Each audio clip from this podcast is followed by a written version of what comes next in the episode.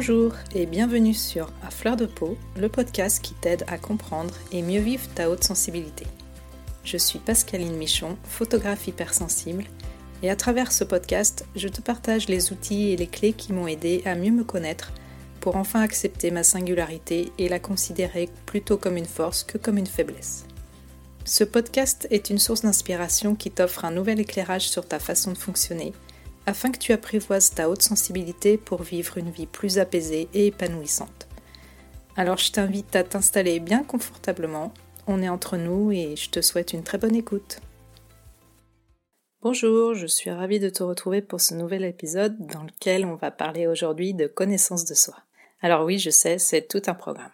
Si on devait donner une définition de la connaissance de soi, et je suis pas allée chercher bien loin, je te rassure, je suis juste allée sur Wikipédia parce que c'est bien pratique par moment. La connaissance de soi, c'est le savoir qu'une personne acquiert sur elle-même en termes psychologiques ou spirituels au cours de sa vie, à l'occasion de ses expériences.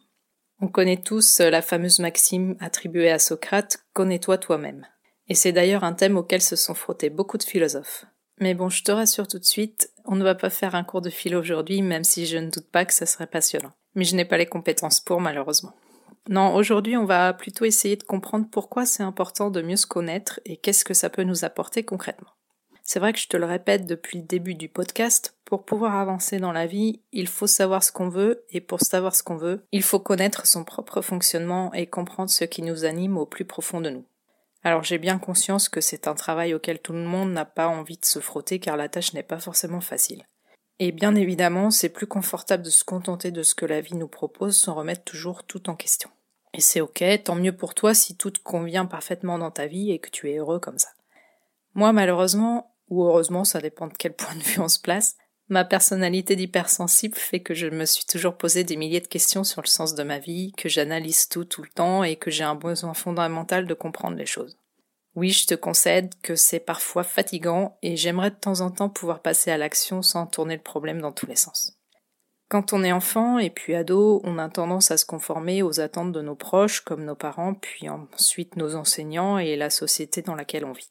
On nous apprend jamais vraiment à réfléchir sur ce qui fait sens pour nous.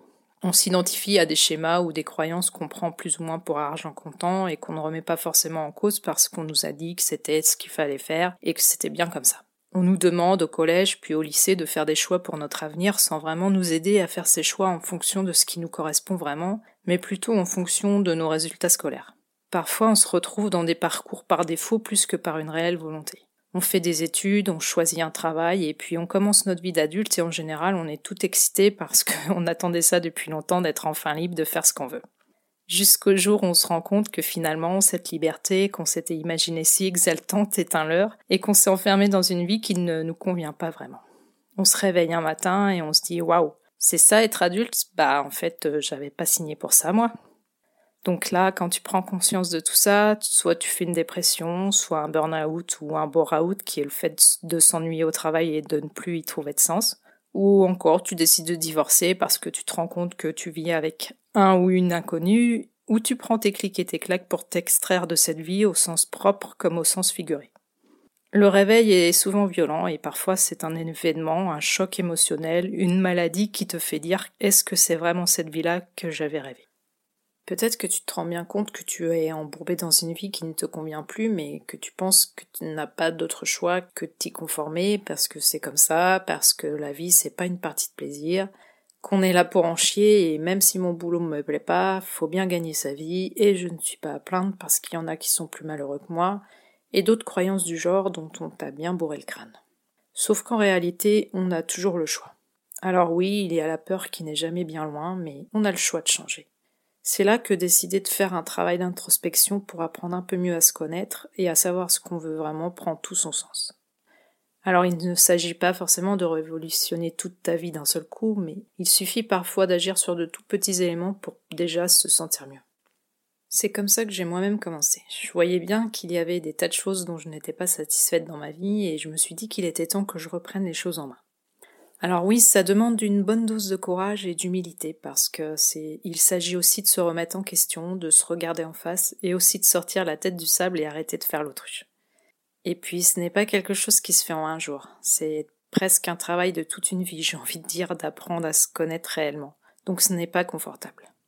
Mais pour autant, c'est la seule façon pour aller vers une vie qui a du sens pour soi, et comme je te l'ai déjà dit, la quête de sens est essentielle pour les personnes hautement sensibles. Connaître nos besoins et nos valeurs, mais aussi nos limites, va nous permettre de faire des choix en toute conscience. Mieux se connaître, c'est aussi une bonne façon de reprendre confiance en soi, de renforcer l'estime qu'on se porte parce que souvent on a tendance à revenir sur notre passé, et ça peut nous permettre de guérir certaines blessures. Ce travail sur soi, en fait, pourrait s'apparenter à de l'auto-coaching. Mais évidemment, euh, certaines blessures et certains traumas ne pourront pas être exclusivement traités euh, et guérir avec ce type de pratique en auto-analyse. Si tu sens que tu as des blocages importants, il vaut peut-être mieux te faire accompagner par un psychologue, par exemple. En ce qui me concerne, j'ai entamé ce travail sur moi-même il y a quelques années avant de découvrir ma haute sensibilité. Et la reconnaître, cette haute sensibilité m'a permis d'avancer encore plus sur mon chemin. Peut-être que tu te dis aussi oui, mais moi le problème c'est que je ne sais même pas ce que je veux. Eh bien figure-toi que c'était aussi mon cas, je sentais bien que je n'étais pas épanouie malgré le fait que tout semblait pour le mieux sur le papier dans ma vie. Mais au fond je ressentais un grand vide. Et le reconnaître, c'est déjà un premier pas. Et à force d'accumuler les petits pas, on finit par voir se dessiner un semblant d'objectif ou de vision qui va se renforcer au fur et à mesure. Tu l'auras compris, on ne cherche pas du coup à rester à la surface des choses du genre que tu préfères la couleur rouge à la couleur bleue ou les brocolis aux courgettes par exemple. Clairement, ce n'est pas le genre de considérations qui vont avoir une influence majeure sur ta vie. Justement, on cherche à gratter derrière la surface pour mettre à jour ce qui compte vraiment pour toi. Alors tu dois te demander, oui, bon ben c'est bien joli tout ça, mais comment on fait concrètement? Justement, aujourd'hui j'avais envie de te proposer un petit exercice auquel je me suis prêté moi-même au début de ma démarche. Parce qu'en fin de compte, euh, tu pourras lire tout un tas d'articles ou de livres sur le développement personnel. Au final, si tu ne mets pas en application, si tu ne passes jamais à l'action, tu ne verras pas de changement. Je te dis ça en connaissance de cause parce qu'en tant qu'hypersensible, on a trop tendance à rester dans le mental et à ressasser on se dit euh, oui, oui, ok, j'ai compris, je vois, et ça a été mon cas pendant de nombreuses années, je lisais énormément de choses, mais je ne passais jamais à l'action. Et donc ça reste dans la tête et on n'avance pas pour autant. Donc voilà l'exercice que je t'invite à faire pour commencer. Tu prends une feuille de papier ou si tu préfères tu peux le faire sur ton ordinateur. Tu sépares ta feuille en deux colonnes. Dans la première colonne, tu vas faire une liste de tes points forts et dans l'autre colonne, une liste de tes points faibles ou si tu préfères les appeler comme ça, tes qualités et tes défauts.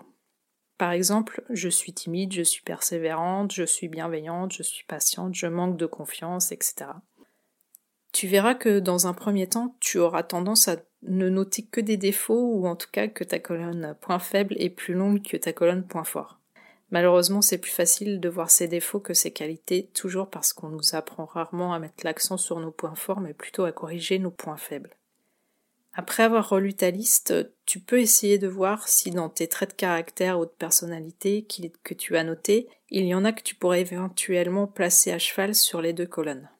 Par exemple, si je reprends mon carnet dans lequel j'avais fait cet exercice, je note trop réfléchi dans la liste de mes points faibles. Et après, en relisant, je pense qu'effectivement c'est un point faible quand euh, ça m'empêche de passer à l'action parce que je j'évalue tous les risques avant de me lancer. Mais justement, en y regardant plus, plus près, pardon, je suis quelqu'un qui analyse beaucoup les choses et ça me donne une bonne compréhension du monde qui m'entoure. Et ça me permet ensuite de faire des choix appropriés.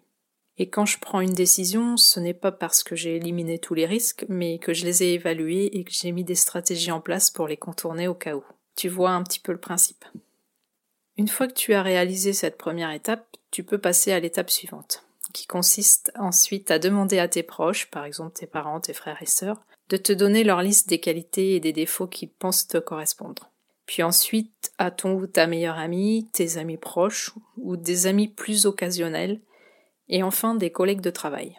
Il faut que tu leur demandes d'être le plus honnête possible, et tu peux leur expliquer que c'est pour un exercice de développement personnel et que tu as besoin d'y voir plus clair sur ta façon de fonctionner. Si c'est plus facile pour toi, tu peux faire ta demande par mail, mais bon, tu choisis le moyen que tu préfères. L'avantage du mail, c'est que tu as ensuite une trace écrite pour pouvoir replacer tout ça sur ta feuille. Si tu fais ta demande à l'oral, tu peux aussi dire à ton interlocuteur de réfléchir et de t'envoyer sa réponse plus tard. Et surtout, après, il ne faut pas t'offusquer des réponses. il faut t'attendre à des choses qui vont peut-être froisser un peu ta susceptibilité. Justement, si quelque chose te chiffonne, c'est qu'il faut sûrement creuser la question. Mais en fait, tu verras qu'en général, les défauts dont on t'affuble, c'est souvent ceux dont tu as déjà conscience. Et tu seras par contre étonné de certaines qualités qu'on t'attribue alors que toi, ça ne te serait même pas venu à l'esprit. Et après, il ne te reste plus qu'à analyser tout ça. Qu'est-ce qui fait qu'on t'a attribué telle ou telle compétence ou point fort alors que toi-même tu n'en avais pas conscience? Comment tu peux en tirer parti ou t'appuyer dessus de manière plus consciente? Ou alors est-ce que tu t'attribues une qualité ou un point fort qui n'apparaît pas dans ce que ton entourage t'a attribué? Comment tu expliques ça et comment tu peux faire en sorte de développer ce point fort si c'est une valeur qui te tient à cœur? Comme par exemple ta bienveillance ou ta créativité. Et ensuite tu réalises le même exercice avec tes points de faiblesse. Qu'est-ce qui t'étonne? Si on t'a attribué un défaut que tu trouves injustifié, par exemple, qu'est-ce qui fait qu'on a pensé de ça de toi, peut-être dans ton attitude? Est-ce que tu peux agir dessus? Et est-ce que tu en as envie d'ailleurs d'agir dessus et ou est-ce que ça t'est égal qu'on pense ça de toi? Est-ce que certains de tes points forts contrebalancent certains de tes points faibles? Encore une fois, tu peux placer des mots ou des traits de caractère sur les deux colonnes à la fois après avoir fait ton analyse. Le tout, c'est que tu arrives à en tirer parti. Voilà, personnellement, moi cet exercice m'a permis de remettre plein de choses en perspective et d'avoir un autre regard sur moi-même et surtout de comprendre ce que j'avais en main pour pouvoir commencer à faire bouger les choses. Si tu veux que ton monde change, que ta vie prenne un autre chemin, alors il t'appartient de faire en sorte que les changements s'opèrent. C'est toi qui tiens le gouvernail et personne d'autre. Et tu as le pouvoir de choisir la direction que tu veux prendre. Gandhi disait Sois le changement que tu veux voir dans le monde. Et c'est quand j'ai pris conscience que je devais arrêter d'attendre qu'il se produise un miracle dans ma vie, d'attendre constamment une validation des autres qui ne venait jamais, que soudain tout a commencé à se mettre en place pour moi. Alors évidemment, on n'est pas obligé d'avoir comme ambition de changer le monde, mais vouloir mieux se comprendre et mieux se connaître, c'est déjà un premier pas. Pour conclure, j'ai envie de te laisser sur cette petite citation de Shakespeare qui dit De toutes les connaissances possibles, la plus sage et la plus utile est la connaissance de soi. Je termine ici pour aujourd'hui et j'espère que cet exercice t'aidera à y voir plus clair. N'hésite pas à revenir vers moi si tu as des questions. Allez, je te laisse travailler maintenant. Bon courage.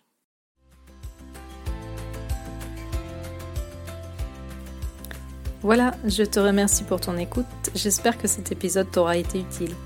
Si tu l'as apprécié, je te serais vraiment reconnaissante de me laisser un avis et plein de petites étoiles sur Apple Podcast pour m'aider à le faire connaître. N'hésite pas non plus à le partager si tu penses que ça peut être utile à d'autres personnes.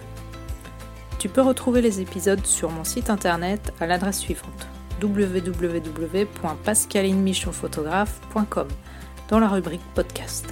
Si tu as envie d'échanger avec moi à propos de l'épisode, j'en serais vraiment ravie. Pour ça, tu peux me contacter sur Instagram, là où je suis la plus présente.